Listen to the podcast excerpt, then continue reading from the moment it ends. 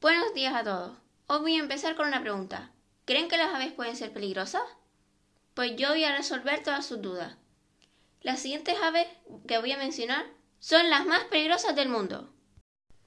Pero no solo eso, varias son capaces de matar a un ser humano, así que estar atentos. Empecemos de abajo arriba, concretamente por el halcón. No son agresivos a menos que se les moleste, ya que vuelan muy rápido, no se puede escapar de ellos. El segundo es el águila. Esta ave majestuosa puede causar mucho daño por sus garras y pico.